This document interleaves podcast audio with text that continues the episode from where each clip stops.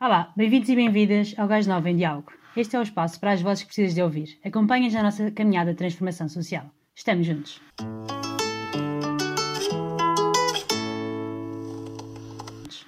Hoje estamos à conversa com a Carolina Salgueiro Pereira sobre género e sexualidade.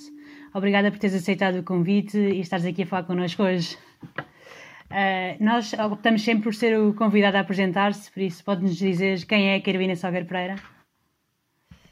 Eu adoro quando fazem isto, que assim posso inventar agora uma coisa qualquer, não tenha nada a ver, mas, uh, mas eu no fundo eu defino-me como ativista e empreendedora e trabalho principalmente na área dos direitos humanos, uh, do feminismo e de, e de mídia, porque pronto, depois às vezes o, os projetos em que estou ou aquilo que estou a fazer vai, vai variando, mas, mas é isso, neste momento eu Sou co-diretora de uma associação na Índia chamada Satyam Project.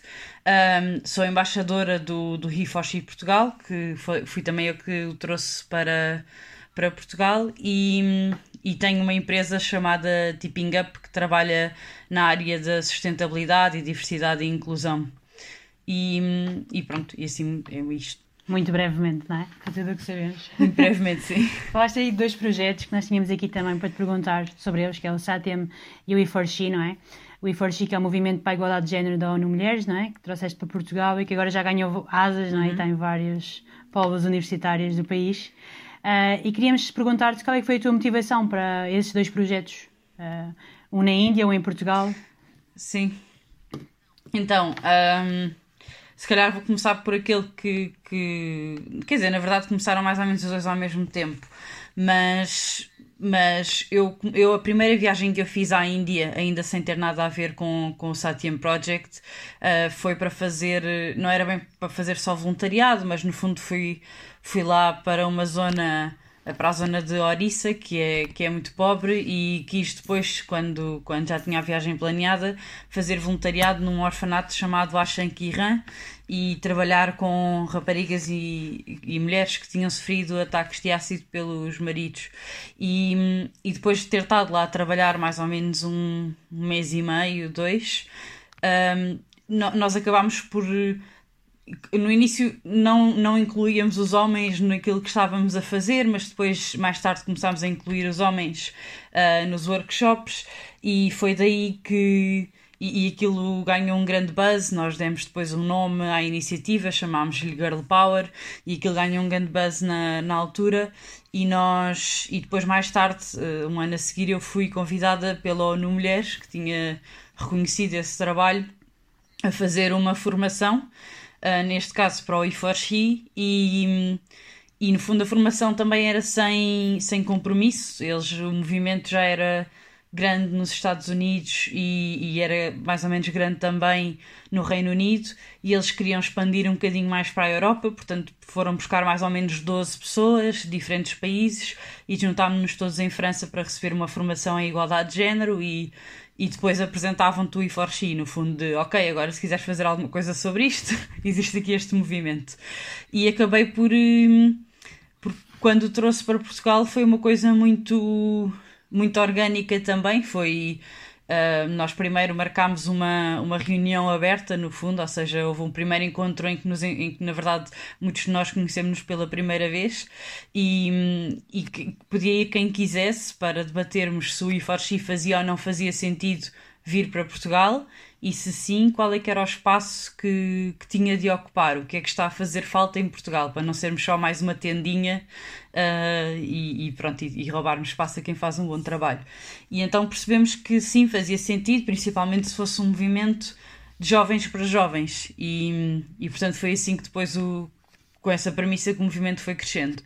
A Satyam um, eu sempre quis voltar a, a, fazer alguma coisa na Índia e aquela viagem, por inúmeras razões e por montes de histórias da, da viagem, uh, marcou-me imenso e acho que foi assim um ponto de viragem em relação a um, querer trabalhar du duas coisas. Eh, em relação a querer trabalhar igualdade de género um, como uma lente para então mudar o mundo, entre aspas, ou seja, definir que aquela seria a minha lente e, e a área que eu queria aprofundar mais e dois, uh, o tipo também de mudança que eu queria gerar e perceber que um, muitos destes problemas eram, são problemas estruturais e, e que eu gostava de trabalhar uh, mais nesse sentido. E, e, pronto, ou seja, não sei também as palavras depois em, em português, mas mais quase de advocacy e policy, ou seja, de uma forma mais aprofundada e, e tentar mudar. Um, e pronto, e depois surgiu mais tarde esse um convite de uma amiga minha, que é a Saskia, que foi na verdade quem é fundadora da Satyam, para, para irmos fazer voluntariado para uma organização em Chennai chamada KKSS e foi e foi um bocadinho a partir daí, eh, o que a KSS no fundo o que faz é resgatar raparigas e mulheres das castas mais baixas uh, e que estão na rua por diversos. Infelizmente, existem diversas razões para elas estarem na rua, seja porque sofreram algum tipo de violência, porque foram abandonadas pela família, porque foram expulsas, porque uma série de coisas. E. E, e no fundo a KKSS resgata-as. E nós entramos ali as duas um bocadinho para complementar o trabalho que o KKSS estava a fazer, um bocadinho mais na lógica da, da educação e de, ok, então que ferramentas é que podemos, para além de lhes darmos casa e médico e, e no fundo, acesso à saúde e, e a segurança, que papel é que nós podemos aqui ter, não é? E, e pronto, então a Satyam foi, foi crescendo um bocadinho a partir daí e focando-se mais na parte de, de as capacitar para elas. Uh, uh, pronto, não, não precisarem de ficar no KKSS, no fundo, uh, esse é o nosso. Uh, o nosso, é, o nosso objetivo é que elas não voltem, não é? E, e o que fazemos é isso: é nós trabalhamos com raparigas e mulheres através da educação, principalmente, para quebrar ciclos de pobreza nas famílias delas e na, e na sociedade, na comunidade. Ok em ambos os casos, tanto na Iforchi como na, na Satyam, acaba por ser também muita questão da igualdade de género, a tua, a tua luta, não é? E como é que é diferente Sim. em Portugal e na Índia fazer esta luta? De que forma é que é diferente e de que forma é que também é igual, por outro lado, não é? Porque... Sim. Um, pois, é um, é um bocado clichê, mas é aquela coisa do é muito diferente e é muito igual, não é? Que é, é muito igual no sentido de ser uh, muito grave ou, ou de ainda ser preciso fazer muito trabalho nos dois sítios. E, e eu acho que na Índia muitas vezes nós associamos como sendo, uh, não sei, 300 vezes pior porque uh, os problemas são muito mais visuais, né? ou seja, quando falas de uma mulher que sofreu um ataque de ácido, ou de raparigas serem violadas, ou, uh, ou serem abandonadas e pobreza e não terem acesso à saúde, são sempre coisas muito mais visuais que nós conseguimos identificar que está ali um problema. Enquanto que em Portugal.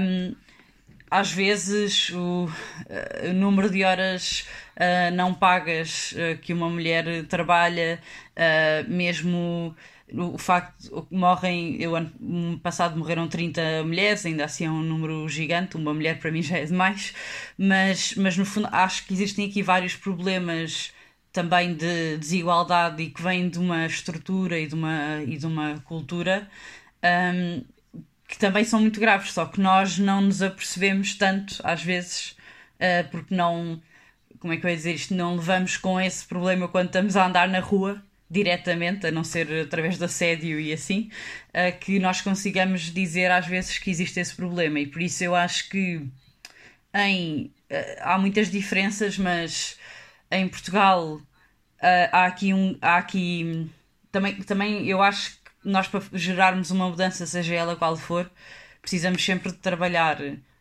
pelo menos sociedade e lei, não é? E estas duas coisas têm de andar a par e par. E, e em Portugal, e às vezes existem lutas em que uma avança mais do que a outra e por isso nós podemos focar na outra e vice-versa. No caso da igualdade de género em Portugal, é, são precisas as duas, porque é preciso ainda avançar com leis em, em muitas coisas uh, para proteger as sobreviventes uh, de uma violação, uh, para termos mais paridade no mercado de trabalho, uma série de, de coisas que, que protejam sobreviventes e vítimas e, e, as mulheres, mas também uma grande parte de educação, no sentido de, se, eh, acima, primeiro do que tudo, fazer com que as pessoas percebam que existe um problema, uh, que em muitas zonas ainda é preciso, ainda estamos aí, e, e depois em, em tudo que uh, todo mundo à volta de, da representatividade também, que, que é muito importante para nós sequer identificarmos o problema. Uh, e, e, essa parte toda de educação, no fundo, também é preciso ser trabalhada. Na Índia, na Índia também é tudo ao mesmo tempo, é preciso lei e, educação, mas, um, mas um, acho que existe a clara noção de que é um problema, um, seja a quem for, e e dois, acho que às vezes o que se está a tratar são coisas. É desde tudo, não é? É desde a educação e a representatividade um, e a estar em cargos de liderança, etc. Mas também acabas por ter de pôr muito trabalho, um, não só ativista no geral, mas até humanitário às vezes, ou seja, mesmo de de alívio a crises, de, de apoio a, às mulheres porque não têm acesso à saúde e, e por exemplo, sofrem mais com, com a questão das alterações climáticas, porque são quem está na rua, são quem não tem recursos, são quem não tem educação, quem não tem acesso à saúde, etc. E, e, e pronto, e portanto acabas por ter, eu acho é que na área da ação tens, este, tens o espectro todo uh, até e muito forte até nos dois extremos de fazeres lobby, ativismo, etc. Mas também de um grande é ser preciso um grande apoio humanitário uh, direto no, no local. Ok. Há mais um sentido de urgência também, não é? De intervenção na Índia Sim. Aqui, se calhar, nós não temos tanto esse sentido, que há outras coisas a acontecer. E também falaste aí que em Portugal ainda é preciso fazer com que se perceba qual é que é o problema. E nós, nos dias de hoje, ainda estamos com a questão de será que o feminismo ainda é necessário? Será que. Porque é que ainda estamos a falar sobre isto? E queríamos também perguntar-te isso, que é o, eh, se para ti o feminismo ainda é necessário e que feminismo é que é necessário? Uhum. Então, para mim, acho que o feminismo, obviamente, ainda é necessário acho que ainda é necessário quando tens uh, vítimas de, de, assédio sexual, de violação um, ehm, e quando tens sobreviventes também, ou seja, não é só as que infelizmente morrem por causa disso, mas todas as outras que sofrem e que sobrevivem a esses ataques, quando ainda tens uma grande desigualdade salarial e há muitas vezes aquele argumento de ah, mas uh, todos uh, que eu conheço naquela empresa recebem um ordenado mínimo. Exato, quando o valor é baixo, toda a gente recebe igual. O problema é quando tu, quando tu começas a, a subir na carreira. E ainda tens falta muita representatividade, seja na, na tomada, seja nas caras e nas pessoas que tu tens a darem opiniões públicas, falta representatividade na política também. Uh, tu tens 30% mais ou menos de mulheres na Assembleia, mas porque existe uma cota, mas se não, uh, daí para baixo, tu nas câmaras municipais tens cerca de 8%. Uh, portanto, ou seja, quando deixa de existir cota, volta-se a verificar o, um padrão. E, e, pronto, and so on. Acho que há mesmo muitas razões pelas quais são, é preciso o feminismo hoje em dia. Um, e depois, que tipo de feminismo? Uh, um feminismo que seja inclusivo, uh, que seja intersectorial e percebermos como é que o feminismo uh, está relacionado ou se relaciona e é importante um, na luta LGBTQ, na, na, luta pela justiça climática, nas, nas, na luta antirracista, etc, etc. E portanto acho que tem de ser um, um feminismo que não deixe ninguém para trás.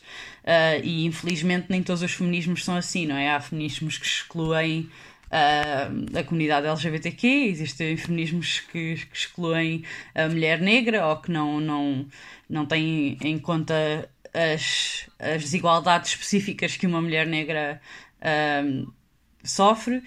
E, e portanto acho que só lá vamos mesmo com, com feminismo inclusivo e e diverso. Claro, ok. Nem faz sentido de outra forma, não é? Estamos todos a lutar para um mundo pois, mais para mim não. é, nas suas várias vertentes. Falaste aí da luta LGBTQ também, e também era um tema que queríamos trazer aqui ao podcast, Centro de Género e de Sexualidade. Uh, tu disseste numa entrevista que eu ouvi que a nível legal em Portugal já tínhamos feito alguns avanços, já não estávamos assim tão atrasados, mas que a nível social ainda havia muita resistência.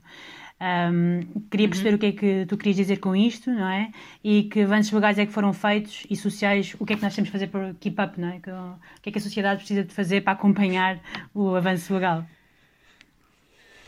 Um, epá, adoro que tenhas ido ouvir outra entrevista. Uau, eles foram mesmo ouvir. Uh, então, é assim, como eu estava a dizer, acho que existem causas que às vezes avançam mais na lei e não tanto na sociedade e por aí em diante. E acho que o exemplo que dei noutra entrevista foi até o do a justiça climática versus a comunidade LGBT, que a justiça climática já tens uma população uh, muito mobilizada uh, e que, e, e, no fundo, a pressão é em avançar com leis ou fechar centrais, ou, ou seja, a pressão é muito mais na governação. Um, no caso da comunidade LGBTQ, sinto que apesar de ainda existirem, obviamente, coisas que têm de ser, eh, como no feminismo, que, que têm de ser alteradas, como mais leis que protejam a comunidade LGBTQ no trabalho, as pessoas trans, etc.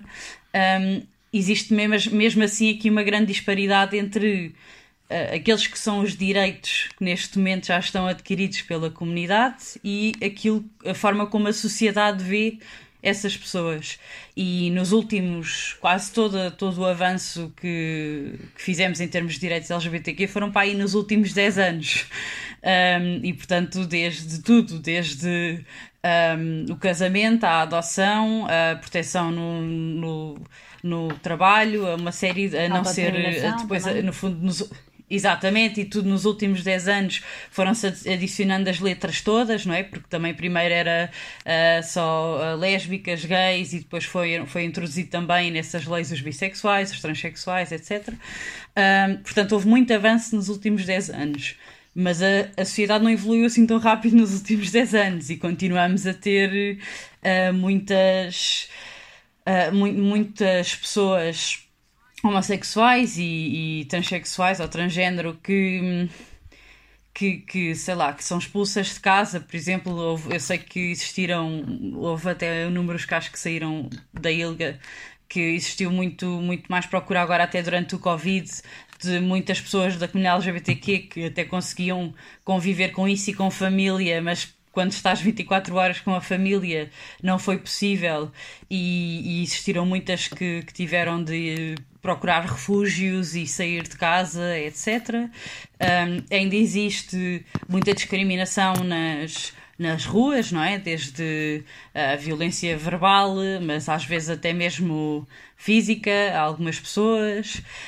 Um, portanto, há ainda aqui, ainda existe muito quase o, o, o debate uh, em relação ao casamento, ou seja, é uma coisa que já está como um direito, no entanto, ainda é debatido. Se, se têm direito ou não, uh, e existe muito julgamento nesse sentido. Um, e, e, é isto, no fundo, é a, a, sociedade ainda nem sequer acompanhou aquilo que já está uh, no, no papel. Exato, e mesmo há pouco tempo falaste da uma petição que está agora para a terapia de conversão ser abolida em Portugal, é outro exemplo Exato. de que ainda há um caminho a fazer legal, mas que talvez o social seja exatamente. mais importante. Neste momento nós intervirmos, não é? Uh, e exatamente sobre exatamente. isso, uh, a, a, parte da segregação de género começa muito cedo e parece cada vez mais cedo. Parece que ainda estamos a inventar formas de, de fazer um condicionamento mais precoce. Ainda estamos na barriga da mãe e já estamos a fazer as chamadas Gender Review Party, que agora foram também adotadas aqui. Uhum. Uh, e como é que nós podemos fazer para combater este condicionamento que começa cada vez mais cedo? Uh, enquanto sociedade, enquanto famílias, como é que podemos atuar para, para combater? Um, eu acho que pronto, que é, é uma questão de, de educação, mas eu sei que isso é super vácuo, mas no fundo é, é é, é desde. É uma coisa que vai demorar anos também, porque nunca as mudanças de, de educação e de cultura, essas são das que mais levam tempo. Nós podemos lutar por uma série de coisas e mudar uma série de coisas, mas a mentalidade demora mesmo gerações e só consegues ver o resultado do trabalho que estás a fazer agora em provavelmente os filhos desta geração que estão a receber o teu trabalho. Um, e, e, portanto isso vai levar tempo, mas eu acho que parte muito de desde uh, novos tentarmos um, desconstruir ou então nem sequer construir um papel daquela pessoa numa sociedade, no, fundo. Ou seja, seja o bebê seja rapaz ou rapariga, ou pode até vir, não ser não binário, uh, é desde, desde cedo não tentarmos impor um papel numa sociedade, ou então, uh, porque esse papel lhe vai ser imposto Uh, pela escola, provavelmente por outros colegas cujos pais não estão a fazer esse, esse trabalho, etc. Tentarmos sempre desconstruir e tentar perceber o que é que aquela pessoa em si um, tem para trazer e como é que aquela pessoa se identifica e não fecharmos portas um, a, a, outros, a outras opções, no fundo, que, que não aquelas que que supostamente uh, deve seguir e que está a ter pressão para seguir socialmente. É, no fundo, dar liberdade à expressão individual de cada um, não é? Sentar-nos a pôr em caixinhas claro. e tudo mais. Mas isto é uma conversa que entre nós, se calhar, flui, não é? Mas que muitas vezes não é fácil de terem, uh, de terem família, ter com alguns amigos e, e, também era isso que queríamos falar contigo. É como é que podemos ter estas conversas que tantas vezes é difícil, não é? Então, ouvimos tantas frases Sim. quase negacionistas de, de, identidade, como nós tínhamos aqui alguns exemplos que quase certeza alguém já ouviu, de a homossexualidade é uma doença, o feminismo já não é necessário, como aqui já falámos também, estamos a ensinar as crianças a ser gay, uh, tivemos aquela questão do ano passado das aulas de cidadania, que houve todo um tumulto à volta de umas aulas que uh, uhum. tinham tudo para ser, para estar certo, não é? E como é que nós podemos ter esta conversa? O que é que às vezes é um bocadinho frustrante, não é? Para quem está deste lado a tentar defender, é como é que votamos contra essa frustração Sim. e conseguimos ter uma conversa construtiva sobre esta liberdade de, do direito à identidade, no geral. Sim. Sim, assim, eu acho que ainda não tenho. Uh uma resposta certa para isso, né? Porque eu acho que isso é a nossa, a nossa no geral, das pessoas que, exatamente, das pessoas que estão a tentar resolver ou a tentar, têm estas bandeiras no fundo que estão a, é uma constante questão. Eu já pensei coisas muito diferentes eh, sobre isso e às vezes até depende um bocado do mood, que é se estou para me chatear ou não, sabes? Mas, mas sim, mas, mas concordo que Acho que há duas coisas a dizer, pelo menos, sobre isso, que é uma, é concordo que, que as conversas entre nós são fáceis e que por isso mesmo devemos de fazer um esforço ativo para sair uh, da bolha. Uh, claro que nem sempre, podemos nem sempre estar aí, porque obviamente vais levar com backlash e pode ser desagradável, etc. Mas acho mesmo que tem de ser um esforço ativo, porque isto senão é muito agir, estarmos sempre a ouvir uns aos outros e, e pronto, e, e, na verdade nós já concordamos uns com os outros e, e, precisamos é de ter conversas e de chegar a pessoas fora da nossa, da nossa bolha também. Um, portanto, um é, é é mesmo importante fazermos esse esforço ativo. Dois, um, é assim, eu acho, eu honestamente acho que se for uma pessoa completamente no, no ponto oposto, oposto a ti, não vale muito a pena ter a conversa, porque daquilo que eu também às vezes fui lento, porque essa pergunta que me fizeste é uma pergunta que eu própria tento perceber como é que eu posso fazer isto, um, mas daquilo que eu fui percebendo se a pessoa não tem nem sequer um lugar comum contigo, agora isto saiu assim meio um common uhum. ground, um, é mesmo muito difícil tu sequer estares a construir uma conversa lógica e na verdade uh, a conversa só constrói mais anticorpos e não, e não resulta em nada. Se for preciso, até só causou mais afastamento, não é? Imaginando que é uma linha, só fez com que as pessoas ainda se polarizassem mais porque de facto sentiram que não tem nada a ver com, com aquilo que a outra pessoa está a pensar. Agora. Se for uma pessoa, e existe também, e muitas mesmo, mesmo há malta que, sei lá, por exemplo, eu, eu não gosto nada de, de falar da política como esquerda e direita, porque acho que que a política tem outras dimensões, mas mas se estivermos a pensar na esquerda e direita, existem de facto pessoas uh, da esquerda e da direita que no assim no tema mais da forma mais macro possível que concordam, ou seja, com o, com o fim concordam. Muitas vezes começam a discordar é, é quando começamos a falar em qual é que é o caminho que nós acreditamos que temos de ter para chegar a esse fim mas, mas eu acho que encontrar as pessoas que já concordam com o teu fim é um bom princípio. Ou seja, procurar as pessoas que, ok, discordam, imagina, uh, discordam que.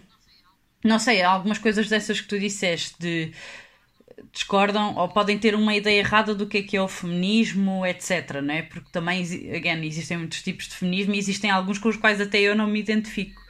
Uh, mas em vez de se calhar estarmos a ter a conversa sobre porque é que o feminismo é preciso ou não, é se calhar essa pessoa concorda que é preciso fazer alguma coisa para não morrerem 30 mulheres por ano. Uh, ou, por exemplo, uh, se calhar a pessoa não concorda que os homossexuais uh, têm o direito a casar, mas concorda que a homossexualidade não é uma doença. E então tu se calhar consegues agarrar aí e começar a falar daí a partir de alguma coisa, não é? Ok, mas espera aí, então se não é doença, aquelas pessoas não têm culpa uh, de serem homossexuais. E se não têm culpa de serem homossexuais, se calhar não devem ser discriminadas. E começas a, a construir uma linha lógica.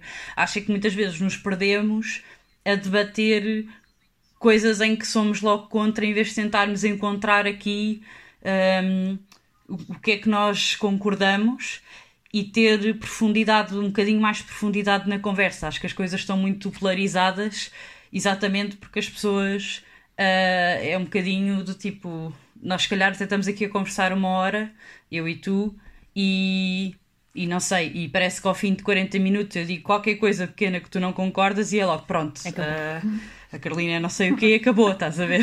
Mas as pessoas são muito assim. É, é, tipo, houve uma coisa que a pessoa disse que tu não concordas. Tu tens ainda montes uhum. de.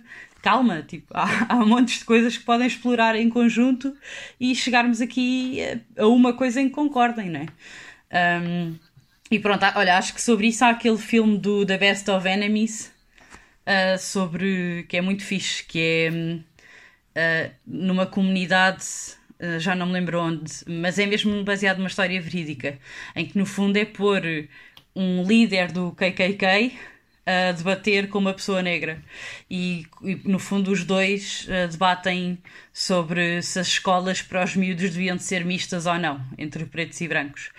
E, e pronto, e está incrível. Uh, acho que, está muito fixe e demonstra muito. Essa procura do chão comum, não é? Esse, esse, é o cúmulo sim, da procura do chão exatamente. comum. Exatamente. Acho que sim. Uhum. Boa, boa sugestão. Exato. The Best of Enemies. Fica a sugestão da Carolina uhum. para nós irmos ver depois do podcast. Uh, olha, se calhar aqui saindo um bocadinho, mas, mas na mesma linha, outro tema que queríamos falar contigo era sobre a linguagem inclusiva. Uh, também falaste uhum. do sistema Elo, não é? Se quiseres falar um bocadinho sobre ele, quais é são as vantagens e, e, deixar aqui o desafio que é perceber até que ponto é que é mesmo totalmente inclusivo, não é? Porque a substituição de algumas letras de pronomes e afins podem tornar difícil a leitura para quem tem problemas de dislexia ou para quem tem problemas de visão e usa o telemóvel ou o computador para ver. E se tivermos um X em vez de, de um A ou de um O, pode ser difícil, não é? Por isso era tentar perceber um bocadinho a tua opinião sobre esse sistema uh, explicá-lo e, e, é isso, falar um bocadinho. Ok. Então, uh, primeiro acho que ainda não existe um sistema que toda a gente concorde. Uh, que, ou seja, aquela coisa de toda a comunidade LGBTQ acha que esta é a proposta uh, para resolver este, este caso. Um, mas no início existia muita questão de trocar o E ou o A por um X ou por um arroba e isso foi, é, vai de encontro ao que tu estavas a dizer, foi rapidamente. Um, eh, pronto, as pessoas contradisseram em relação por causa das pessoas invisuais ou, ou por causa de pessoas com dislexia, todas as razões que tu, que tu enumeraste. E então foi aí até que surgiu o sistema Elo como uma solução, porque não usa X nem arroba, um, usa eh, muitas vezes a substituição do O ou do A por um E, e, ou então por um, um U, acho eu. Mas eu, não, eu também não sou especialista no sistema Elo, atenção. Mas, mas pronto, mas eu sei que é assim que funciona. Acho que uh, pode até nem ser a melhor solução até agora, ou melhor, ou pode não ser a melhor solução uh, que nós iremos ter, mas é uma solução que temos agora. Uh, acho que naquilo que nós pudermos ir tentando fazer ou mudar ou, ou, ou melhorar para sermos mais inclusivos uh, não nos custa nada, mas eu sei que eu recebo muitos feedbacks de, também de até de companheiras feministas, etc., como que ok, eu não acredito que as pessoas vão mudar a forma de falar, etc. Mas a forma de falar também mudou, não é? Nós não falamos como Luís Camões e as coisas vão mesmo. Eh, houve abreviaturas de palavras, houve, nós não falamos de, da mesma forma. E acrescentámos palavras ao dicionário e por aí fora. Claro que isto não foi de um ano para o outro, não é? Não foi assim e de repente. Ehm, portanto, acho que isto há de ser. Que, que, ou melhor, há muita pergunta também se é possível ou não é possível. Possível eu acho que é. Uh, acho é que vai demorar, obviamente, anos uh, para tu adaptares a, a linguagem. Um, acho que adaptar a linguagem é uma coisa que só acontece também quando já existe uma sociedade uh, muito alinhada em relação a isso. Ou seja, é muito difícil que a linguagem vá mudar agora quando ainda é uma minoria que sequer reconhece pessoas não binárias. Quer dizer é muito difícil. Eu acho que só isso normalmente essas mudanças são tão uh, estruturais que só acontecem quando há toda uma sociedade que já assumiu e já se fez tudo e as pessoas estão super incluídas e que para toda a gente aquilo já nem faz sentido nenhum nós falarmos assim e portanto a linguagem evolui uh, de uma outra forma. Uh, mas pronto, mas acho que podemos ir fazendo aquilo que podemos. até lá. É uma forma de chamar a atenção para o problema, não é? E talvez dar este ponto de partida para, para ter uma comunicação mais inclusiva, não é? Uh, uma coisa que também que o teu trabalho prima muito é pela utilização da comunicação como via para o ativismo, não é? Uh, usas a comunicação para o teu ativismo. Como é que nós podemos todos fazer um bocadinho isso e que dicas é que nos deixas enquanto proto-ativistas ou aspirantes? Uh, nós somos todos sempre aspirantes a ativistas. então, eu acho que há tantas coisas a dizer sobre isso, mas uh, acho que nós olhar, nós percebermos que existe muito poder nas, nas redes sociais e por isso estarmos um bocadinho conscientes de a quem é que damos esse poder e a quem é que não damos, portanto vai desde as, ainda sem nós fazermos nada, vai desde as pessoas a quem que nós seguimos e, e damos gostos e likes e essas coisas todas e ou não seguimos um, e portanto tentar também às vezes ouvir pessoas e seguir pessoas fora da nossa bolha ou tentar termos um feed uh, inclusivo ou diverso e assim. Um, mas também depois desde aquilo que nós que nós criamos. Eu acho que, que, que as redes sociais são uma ferramenta muito forte para tu Quer dizer, há montes. O He4She nasceu de uma campanha online, o Me Too, até mesmo as mobilizações do Black Lives Matter. Greta Thunberg é um fenómeno dos mídia, portanto, é, é nós também nós reconhecermos esse poder que os mídia têm e que as redes sociais têm já é um muito bom começo por duas razões. Uma, para nós podermos então começar a usá-los e a divulgar coisas e, e a estarmos mais conscientes nas, nas redes sociais. Uh, dois, para nós também, uh, agora não põe a palavra em, em português, mas no fundo é make media accountable, ou seja, nós estamos muito habituados a que mídia é uma coisa que ninguém questiona e que nós recebemos e tem zero feedback, uh, mas começarmos a exigir nós, nós mesmos uh, termos mais notícias sobre A, sobre B, uh, tentar influenciar aquilo que são os temas que estão em agenda, sermos reivindicativos sobre as pessoas que estão nos painéis de opinião. E por aí fora, ou seja, toda a comunicação tem muita influência na forma como nós vemos o mundo e a forma como nós vemos o mundo depois define como nós agimos nele. Ok, boa. Ah, obrigada, Carolina. Nós estamos a encerrar o nosso episódio e temos só mais umas questões que os gajos novenses deixaram para nós. É o nosso segmento QA, uh, os restantes voluntários. Gajos novenses é muito bom. Os...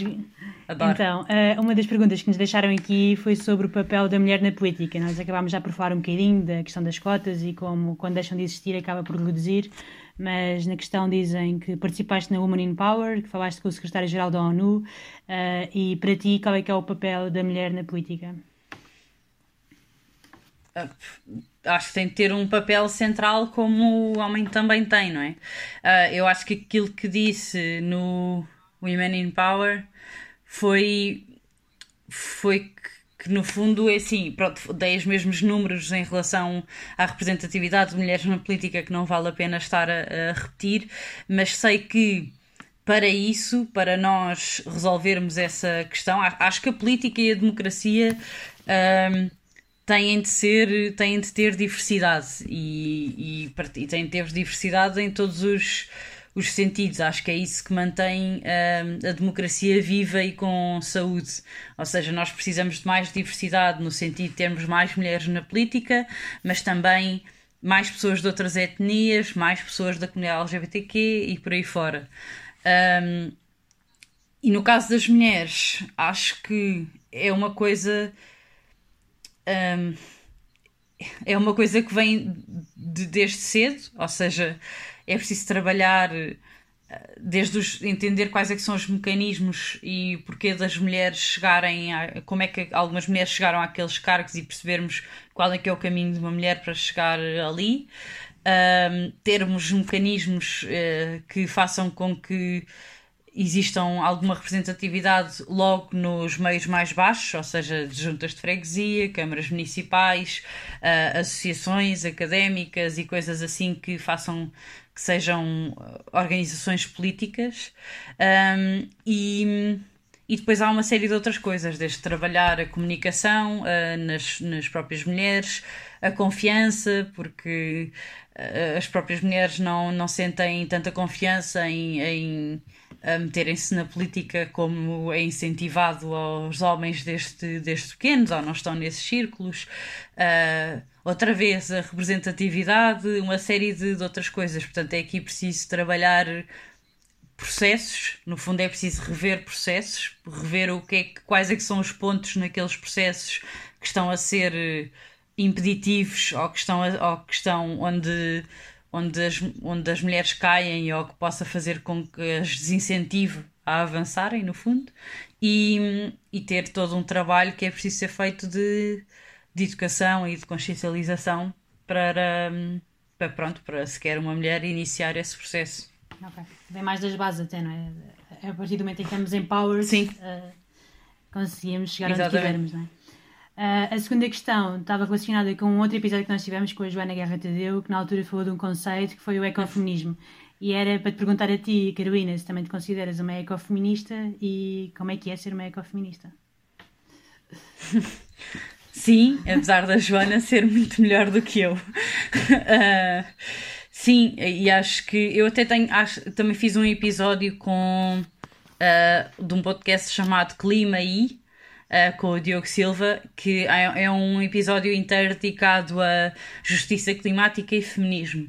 E exploramos as relações entre justiça climática e feminismo e porque é que as mulheres são umas das, uh, uma das comuni comunidades mais afetadas, que sofrem o problema, mas também porque é que são super importantes em serem líderes na, na solução, no fundo. E e sim, é, isso vem, tem, vem também da interseccionalidade das coisas no, no geral e nós acho mesmo que temos de tentar, só que é, a Joana também diz isso muitas vezes, né? ninguém é perfeito e, e portanto eu, eu, eu estou, vou ativa também na, na luta pela justiça climática e ambientalista e, e tento aplicar algumas coisas à minha vida, mas há algumas que, que acabo por, pronto, por deixar passar mas acho super importante fazermos esse, esse link, no fundo, essa ligação e, e aprofundarmos um bocadinho aí. Ok, boa. Não temos mais questões, não sei se queres deixar aqui a nota para onde é que as pessoas que nos estão a ouvir podem te acompanhar e seguir o teu trabalho e também as associações e o projeto do Tipping Up. Ora bem, então, eu não sei se é isto de cor, eu estou péssima para. Uh, então, uh, é Carolina Salgueiro Pereira no, no Instagram e acho eu que em todo lado quase. E, e pronto, e depois ah, existe a Satyam Project. Uh, no, nós não, não recebemos muitos voluntários, portanto é mais. ou, ou se recebemos só se estiverem interessados numa coisa um bocadinho maior, de dois meses, seis meses. Um, e depois, pronto, é tippingup.org e, e o e basta contactarem uh, o Iforchi Portugal, seja no Instagram, seja no Facebook, e de certeza que alguém vos vai responder para se juntarem ao movimento. E o movimento já está felizmente espalhado norte a sul, por isso hão de ter um núcleo qualquer perto de vocês, de certeza. E, e é isso, e é agradecer um, o convite porque é sempre, é mesmo super bom poder uh, ter estas conversas e, e pronto, e, e, gostei muito das perguntas também. E, e parabéns. Obrigada por teres aceitado o convite, foi ótimo falar contigo. Acho que deixas mesmo o mundo um bocadinho melhor, como tantas vezes dizes, né? E inspira-nos também a querer fazer o mesmo. Por isso, obrigada, Carolina, por estares aqui, por ter tido esta conversa e estamos juntos.